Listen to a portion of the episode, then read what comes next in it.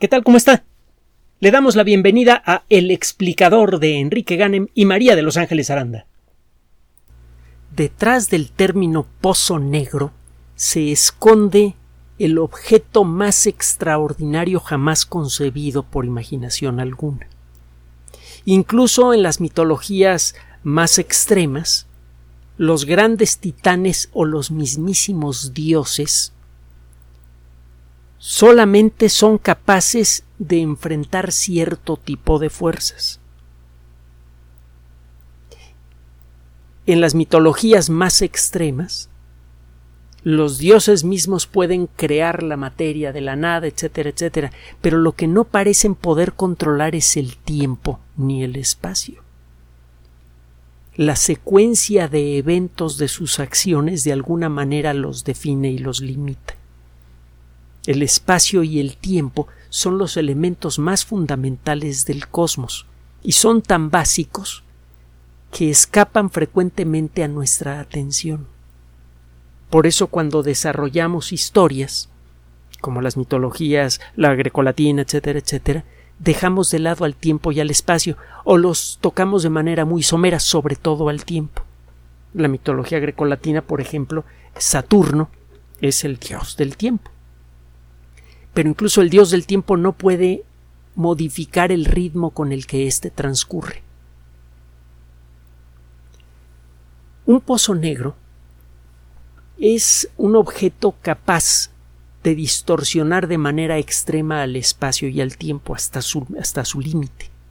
Como todos los objetos que existen lo hacen en el espacio y en el tiempo, un pozo negro puede distorsionar y destruir a cualquier objeto material, no importa su resistencia interna. Ningún material concebible puede soportar el contacto con un pozo negro. Es, es, más probable que un trozo de hielo pueda soportar el contacto con una bomba de hidrógeno al momento de estallar, con una temperatura de más de 400 millones de grados centígrados, a que los objetos materiales más sólidos, los mejores materiales que hemos que sabemos que existen en el, universo sobrevivieran una millonésima de segundo al contacto con un pozo negro. Los pozos negros, al igual que los pozos negros son formas extremas de la manifestación del fenómeno gravitatorio. Ese fenómeno está por todas partes. Este ratón de computadora lo tiene. Eh, sus manos, su cabeza, su cuerpo tienen ese fenómeno. Usted genera un campo gravitatorio a su alrededor. Cualquier cosa material genera campos gravitatorios a su alrededor e incluso los objetos no materiales. Si usted tiene una gran concentración de energía en forma de luz, en forma de presión, por ejemplo, esa concentración de energía, aunque no se manifieste en forma de materia tangible, genera una distorsión en, el ambiente a su alrededor y esa distorsión le llamamos campo gravitatorio. Lo que Einstein demostró con la teoría general de la relatividad es que lo que creíamos que era una fuerza de atracción es en realidad una distorsión de la naturaleza básica del espacio y el tiempo. La idea de los pozos negros, lo hemos comentado en otras ocasiones, nace eh, poco después del origen de la teoría de la relatividad como consecuencia del trabajo de, de un físico que entonces era soldado en el frente ruso en la Primera Guerra Mundial y que poco antes de morir como consecuencia de una terrible infección producida por el ambiente de las trincheras, eh, logró dilucidar en las complejas eh, ecuaciones perdón, de la teoría general de la relatividad la posibilidad de la existencia de los pozos negros. Karl Schwarzschild se ha dicho en muchas ocasiones que tiene el nombre ideal para un descubridor de pozos negros, porque Schwarzschild significa algo así como escudo negro. De entonces para acá, los pozos negros pasaron primero a convertirse en mitología, nadie ni el mismísimo Einstein creía en su existencia, luego pasaron a, a, convertirse en una curiosidad teórica muy interesante, pero que parecía que nunca podría ser verificada en la realidad, y desde las últimas dos décadas del siglo pasado se han convertido en una realidad tangible. De hecho, ahora entendemos que los, de todos los tipos de objetos celestes, los pozos negros son con mucho los más significativos para la evolución general del universo. Y mientras más tiempo pase, más significativos se van, se van a volver.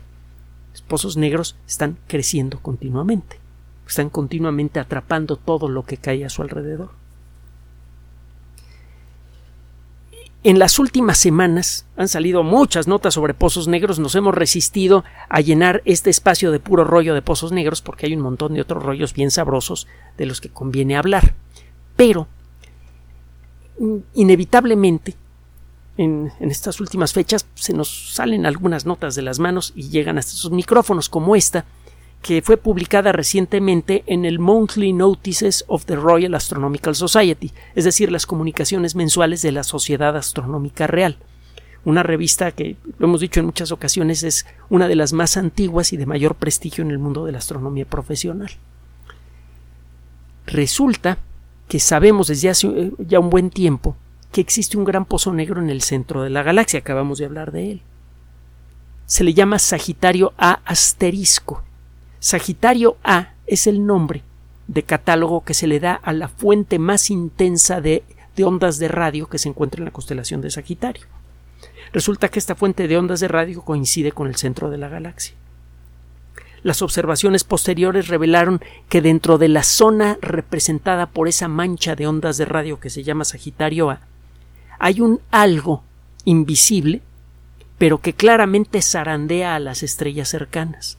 Al estudiar la trayectoria de las estrellas que giran muy cerca de esta cosa invisible, fue posible establecer el centro de rotación. De ese punto vienen ondas de radio muy intensas, rayos X. Hay algo muy violento que está sucediendo allí. Inevitablemente, los cálculos exigen que ese algo sea muy pequeño en términos astronómicos. Es más pequeño que el sistema solar. Pero el, la intensidad de su campo gravitatorio equivale a la de cerca de cuatro y medio veces, cuatro y medio, perdón, millones de veces, ahora sí lo dije bien, la masa del sistema solar entero. Hay cuatro y medio millones de sistemas solares metidos en un objeto muy pequeño. la fuerza de gravedad que existe ahí es verdaderamente vastísima, capaz de zarandear estrellas como las hojas en una tormenta, las hojas de un árbol en una tormenta. Recientemente, y gracias a las observaciones realizadas por el telescopio espacial Chandra, que es uno de los telescopios espaciales más afamados entre los astrónomos y menos conocidos por el gran público, todo el mundo habla del Hubble y del James Webb, que son desde luego fabulosos, porque generan imágenes eh, mm, fácilmente interpretables a simple vista. Bueno, resulta que el telescopio espacial Chandra genera imágenes en rayos X generar imágenes en rayos X es bastante complicadito, porque los rayos X pues normalmente pasan a través de las lentes convencionales que concentran la luz que viene de, los objetos celestes. Es necesario recurrir a otros trucos para poder concentrar los rayos X y poder generar imágenes viables. El telescopio espacial Chandra, que recuerda eh, al, apodo que le daban a Subramanian Chandrasekhar, un eh, físico de muy altos vuelos que fue responsable por estudios avanzados en materia de teoría de la relatividad, eh, cómo se mueren las estrellas, qué le pasa a las estrellas más grandes cuando se mueren y ese tipo de cosas. Estas estrellas generalmente sufren fenómenos ultraviolentos de muchos tipos que acaban emitiendo rayos X, por eso la relación entre Chandra y un observatorio de rayos X. Eh, este observatorio viene generando torrentes de información valiosísima de muy alta calidad y echándose un clavado en ese torrente, este grupo de investigación encontró que los destellos de rayos X de corta duración que se detectan frecuentemente en Sagitario A asterisco, es decir, en, la zona en donde debe estar ese pozo negro, permiten darse una idea de cuál es la velocidad de rotación de la superficie de un pozo negro. Si no nos metemos en demasiados detalles, un pozo negro está hecho de un objeto que no sabemos exactamente cómo es. La teoría de la relatividad dice que toda la materia que ha caído en un pozo negro se concentra en un punto sin dimensiones. Eso significa que esos cuatro y medio millones de sistemas solares están comprimidos en un objeto que es técnicamente infinitamente más pequeño que el punto de una I. Infinitamente pequeño. No sabemos qué es ese objeto porque no tenemos una teoría física que nos permita estimar sus cualidades. La teoría de la relatividad no funciona bien cuando trata usted de estudiar el funcionamiento de la gravedad en intervalos muy pequeños. Entonces no sirve para modelar lo que sucede en ambientes chiquititos. Y la teoría que sí sirve para modelar ambientes chiquititos, que es la mecánica cuántica, no sabe cómo describir la gravedad. No funciona cuando describe la gravedad. Entonces no tenemos una teoría física que nos diga exactamente qué demonios está pasando allí. A esta cosa misteriosa se le llama singularidad. Alrededor de la singularidad hay una zona de espacio torturado que está mayormente vacío, solamente la materia que se come el pozo negro pasa por ahí en su camino hacia el centro. Este volumen de espacio alrededor de la singularidad, que puede ser esférico o puede tomar otras formas según, la forma, según el ritmo con el que haya rotado la estrella, eh, el objeto que acabó formando el pozo negro, esta zona de espacio representa la región de no escape. Cualquier cosa que se encuentre adentro de este espacio no puede salir de allí porque la velocidad de escape es superior a la de la luz. Y además hay otro factor sutil pero poderoso. Si usted hace un cálculo de cuáles son todos los posibles futuros de un objeto, no importa sus características, no importa que tenga un motor warp o alguna cosa de esas. si usted calcula cuáles, son todos los posibles futuros de un objeto que se encuentra dentro de este volumen, encuentra que todos los futuros posibles para ese objeto acaban en la singularidad.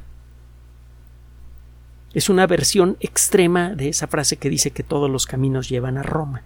En el interior del volumen de un pozo negro todos los caminos llevan a la singularidad, inevitablemente. Aunque tuviera a su disposición toda la energía que ha existido en el universo desde su origen, eso no le alcanzaría para acelerar una mota de polvo lo suficiente para salir de esa zona. Inevitablemente, en el futuro, tarde o temprano, ese objeto va a caer en el centro del pozo negro. Esto tiene que ver con el trabajo de un, de un teórico muy famoso que trabajó sobre pozos negros, Roy Kerr, se escribe K-E-R. Inevitablemente todos los futuros llegan a la singularidad.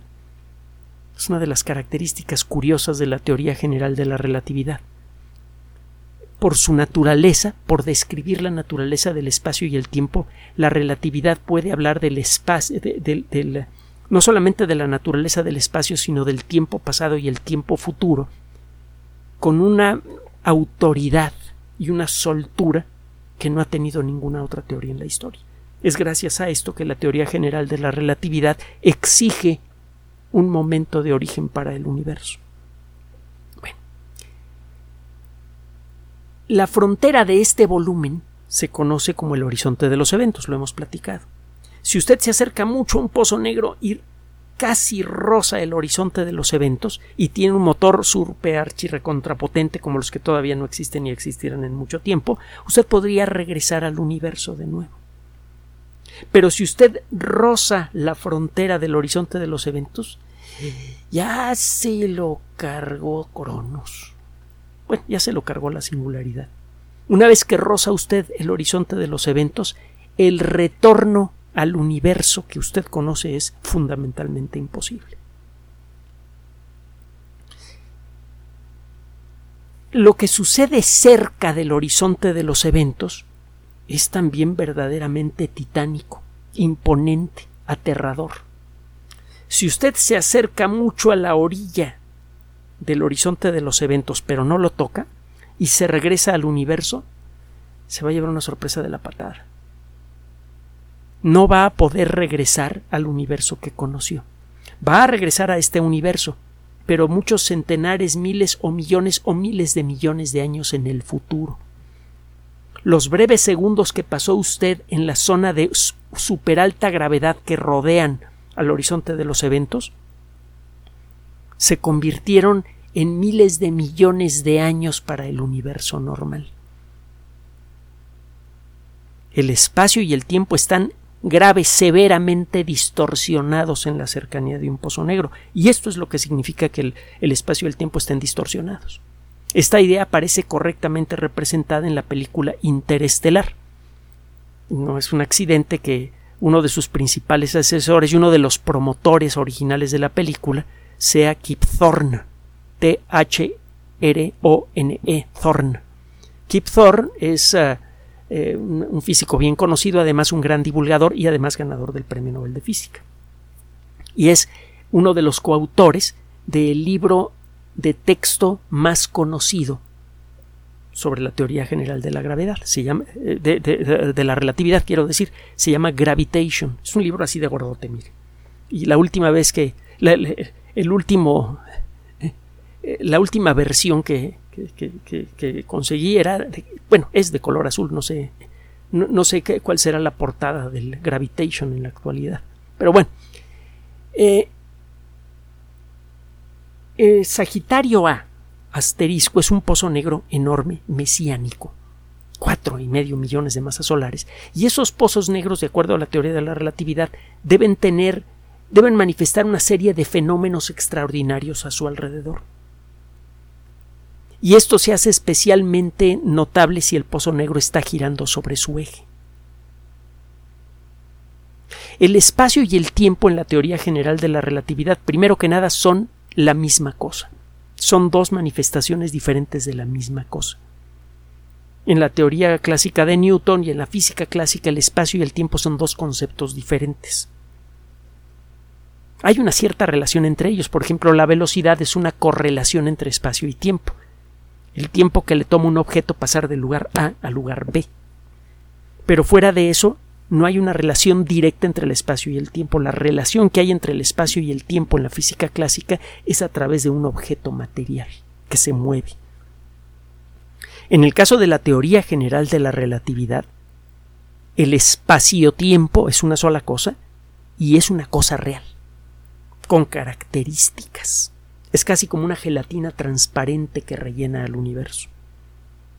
Y en un pozo negro que gira muy rápidamente sobre su eje, este espacio-tiempo es arrastrado por la rotación del pozo negro y se forma una especie de remolino. Es como si usted mete su dedo en, en, cajeta, si no sabe lo que es la cajeta porque no vive en México o porque ha pasado dormido toda su vida en este país, busque el término, vaya a una tienda, consigue por todos lados la cajeta, hay varias marcas, este, consígase un tarro de cajeta, meta el dedo, haga el ejercicio que hago y luego pruebe la cajeta. bueno, le va a encantar. No abuse porque puede tener muchos eh, carbohidratos, puede tener grasas saturadas, pero un poquito de cajeta hace bien al cuerpo y al, y al espíritu si no abusa usted. Bueno, regresando al tema. Si usted mete su dedo en, un tarro de cajeta, eh, lávese las manos primero, por favor, y córtese bien las uñas. Eh, y empieza y sea usted la única persona que consume la cajeta del tarro, por favor, no la comparta. Ahora sí, si usted mueve el dedo así en, en, en círculos, verá que se forma un, una espiral de cajeta alrededor de su dedo. La cajeta tiene una cierta cohesión. La cajeta que está pegada a su dedo se queda pegada a su dedo mientras su dedo gira. Y esa cajeta está pegada a la cajeta cercana al empezar a moverse alrededor de, eh, al empezar a acompañar a su dedo en la rotación, la cajeta que está pegada a su dedo hace que la cajeta cercana forme un remolino. Esta, con, e, esta continuidad de las moléculas que integran a la cajeta y la viscosidad de la cajeta son responsables de este fenómeno. Bueno, lo mismo pasa con el espacio-tiempo cualquier objeto que gira sobre su eje y que tenga un campo de gravedad mm, importante genera una especie de remolino de espacio-tiempo a su alrededor. La Tierra lo tiene. ¿Cómo se manifiesta esto? Bueno, las características de la forma en la que se distorsiona el ritmo del paso del tiempo y la forma en la que se distorsiona la estructura del espacio en un objeto en rotación es muy peculiar. Y la intensidad de esa, de, esa eh, distorsión depende de la masa del objeto en cuestión de la intensidad de su campo gravitatorio y de la velocidad con la que gira, el ritmo con el que gira, para decirlo de mejor manera. La Tierra es un objeto, pues no es chiquito, pues, es chico en relación a las estrellas y todo lo que usted quiera, pero lo suficientemente grande para tener un campo gravitatorio bastante apreciable, que usted y yo conocemos, y que, a veces recordamos de mala manera cuando pisamos el jabón en la regadera o alguna otra tontería como esas. Bueno, aguas que por cierto esos accidentes son especialmente peligrosos, pero bueno, regresando al tema otra vez. El espacio-tiempo es arrastrado por un objeto en rotación. La distorsión producida por el movimiento de la Tierra, por la rotación de la Tierra en el espacio-tiempo, es suficiente para producir efectos muy tenues pero curiosos detectables con relojes atómicos. El, el ritmo con el que se desincronizan dos relojes atómicos que están inicialmente sincronizados, uno colocado en, el ecuador y otro colocado en el polo de la Tierra, se puede calcular con base en la teoría general de la relatividad. Este ritmo, eh, esta diferencia creciente entre la forma en la que marca los segundos un reloj en el ecuador y un reloj en los polos, está relacionada precisamente con la distorsión del espacio-tiempo producida por la rotación de la Tierra. Si usted estuviera cerca de un pozo negro grande, esta distorsión se volvería extrema y habría muchas manifestaciones. Por ejemplo, bastaría con que cambiara usted un poco su posición alrededor del pozo negro alrededor del cual está usted girando para que la distorsión en el espacio y en el tiempo cambie. Otra cosa curiosa, que por cierto es narrada en un contexto muy diferente por eh, Arthur C. Clarke en eh, una de sus mejores novelas, una que no ha sido llevada al cine todavía, que se llama Encuentro con Rama, que lo hemos mencionado en otras ocasiones, es fabulosa, se la recomendamos ampliamente. Es un super novelón, Encuentro con Rama. Bueno, eh, en esa novela, la nave que está cerca de, de Rama está estabilizada en el espacio. ¿Cómo lo saben los conductores de la nave? Bueno, porque hay una brújula giroscópica que sirve para orientar la nave. Si usted echa a andar un giroscopio, es decir, una masa grande, por ejemplo, una masa metálica, le, consigue usted un trompo, un trompo pesado, hecho de metal, y póngalo a girar verá que ese objeto tiende a mantener su orientación en el espacio. Si usted pone a girar ese trompo sobre una, eh, una charola. Y empieza a mover la charola, la empieza a ladear, verá que el trompo en lugar de acostarse con la charola mantiene su orientación en el espacio. Eh, si usted toma, es un, ejercicio que puede ver usted en, en eh, YouTube y en Vimeo, Usted toma una rueda de bicicleta, la pone horizontal, una de sus, sus manos agarran los dos extremos del eje de la bicicleta y alguien hace que la bicicleta comience a girar eh, que, que la rueda comience a girar rápidamente. Esto lo debe hacer usted sentado en una silla de, de, ah, de oficina, de estas sillas que, que, le permiten a usted girar libremente sobre un eje. Bueno, usted sostiene la rueda de la bicicleta horizontal, la rueda está girando rápidamente y si usted trata de torcer la dirección en la que se mueve la rueda de bicicleta, usted trata de cambiar la orientación de su eje, verá que no puede. Y lo que consigue es que su silla comience a girar. Cuando un objeto gira rápidamente sobre su eje, tiende a mantener su orientación en el espacio.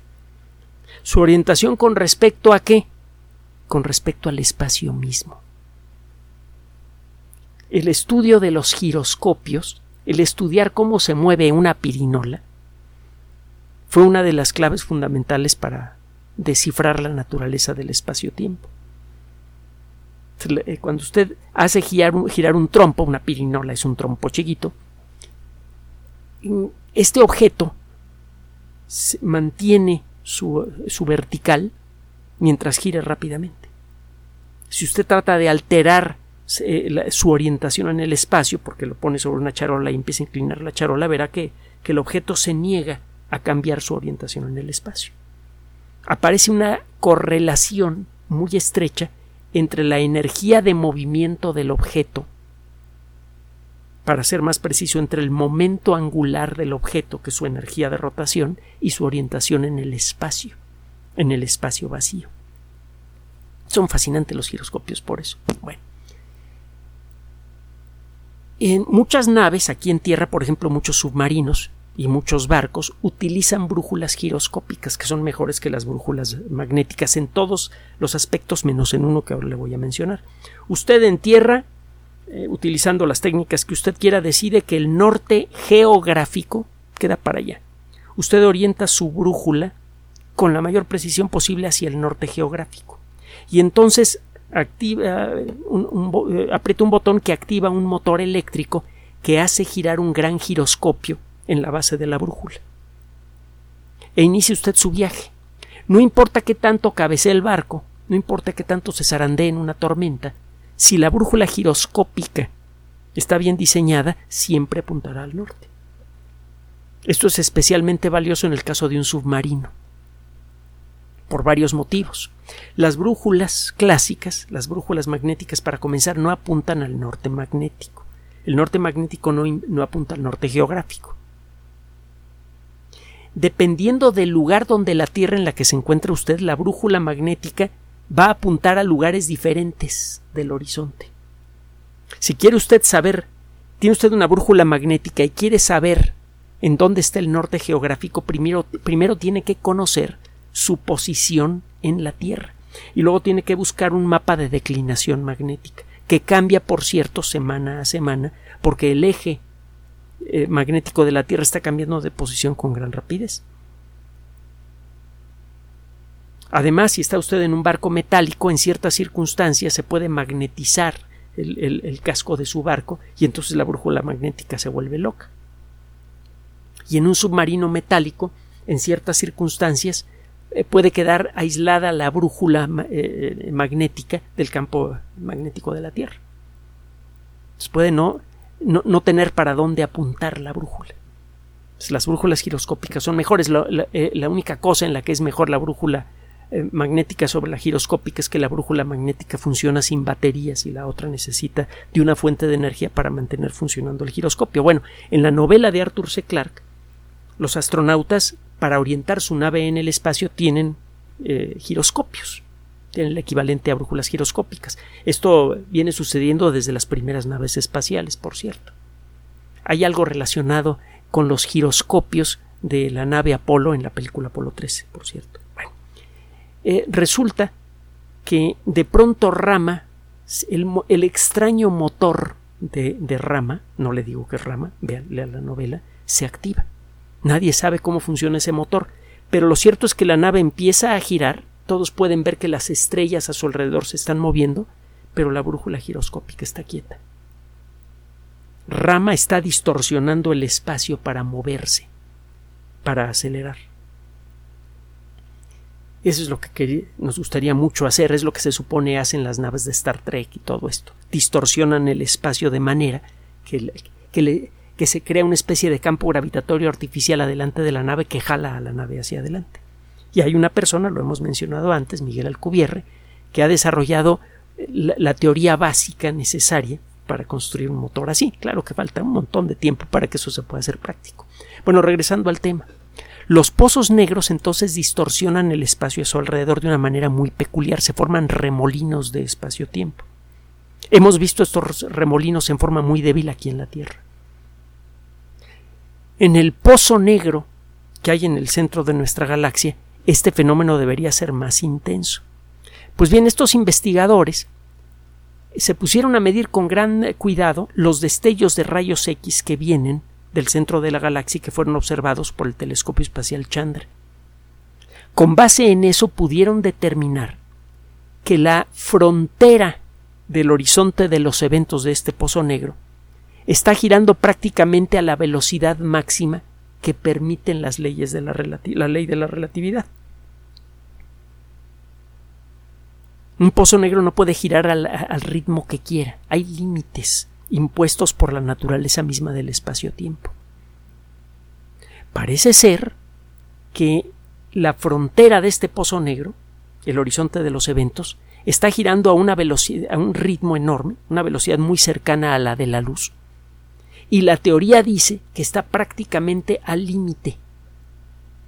Si la velocidad, el ritmo límite de rotación de un pozo negro lo representa usted en una escala que va de 0 a 1, el ritmo de rotación de Sagitario A asterisco está entre .84 y .96.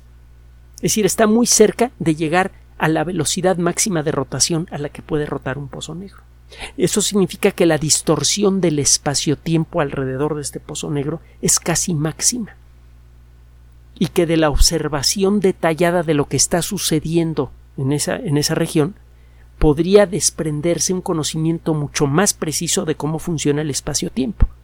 Y eso, de nuevo, como sucede en muchos otros rincones de la física, podría ayudarnos a corregir un poquito la relatividad y embonarla mejor con la mecánica cuántica para crear una teoría única, con consecuencias verdaderamente brutales.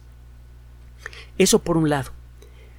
Por otro lado, es decir, que hay otro, otro caminito teórico más, teórico y práctico más que pueden seguir los físicos para tratar de descubrir cómo deben corregir la relatividad o la mecánica cuántica para crear una nueva superteoría que las involucre a las dos. Y ya le dije que casi con seguridad una teoría así va a exigir la existencia de otras dimensiones y por lo tanto la existencia de otras realidades, con unas consecuencias brutales para, para la filosofía, deje usted para la ciencia. Bueno, una última cosa. Los pozos negros ya son, ya se encuentran entre los objetos más significativos del universo. Hay galaxias no muy lejanas que tienen pozos negros con una masa de varios miles de millones de veces la masa del Sol. Y esto necesariamente seguirá creciendo a lo largo de la historia del universo. Dentro de unos cien mil millones de años, más o menos, el universo va a prácticamente a quedar agotado en lo que a gas para formar nuevas estrellas se refiere. El proceso de formación de estrellas cesará quizá en unos cien mil millones de años. Las últimas estrellas se apagarán dentro de un millón de millones de años. Las enanas rojas. Las estrellas más pequeñas van a ser las más duraderas.